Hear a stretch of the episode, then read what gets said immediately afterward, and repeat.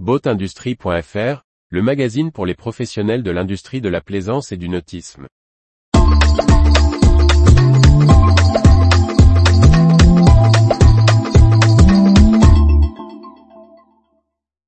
Rendre le nautisme séduisant et attractif. Par Briag Merlet. Visiteurs de salons nautiques, salariés dans les entreprises de la plaisance.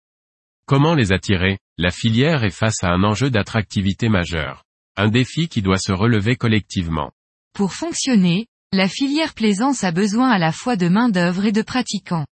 Éléments fondamentaux aux deux bouts de la chaîne, tous deux sont des denrées devenues parfois rares, qu'il faut choyer et recruter. Attirer les plaisanciers existants et créer des vocations, c'est normalement le rôle des salons nautiques. Le nautique de Paris l'a longtemps assuré, mais il faisait face depuis des années à des difficultés. La Fédération des industries nautiques en a tiré les conséquences en annulant l'événement 2023 pour revenir avec une nouvelle version en 2024. Mais comment attirer à nouveau le plaisancier?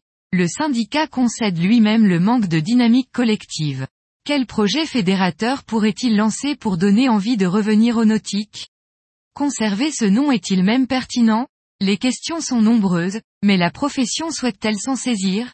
Les mois à venir seront cruciaux pour savoir si le salon retrouve son attractivité, en premier lieu pour les professionnels. Les métiers de la plaisance sont trop souvent méconnus. Dans un secteur de l'emploi qui se tend, le recrutement est devenu un enjeu majeur. Construire un voilier ou un bateau à moteur est une activité inconnue pour la grande majorité des actifs. Il est donc essentiel de bien l'expliquer pour la rendre attractive. Un écueil encore difficile à franchir.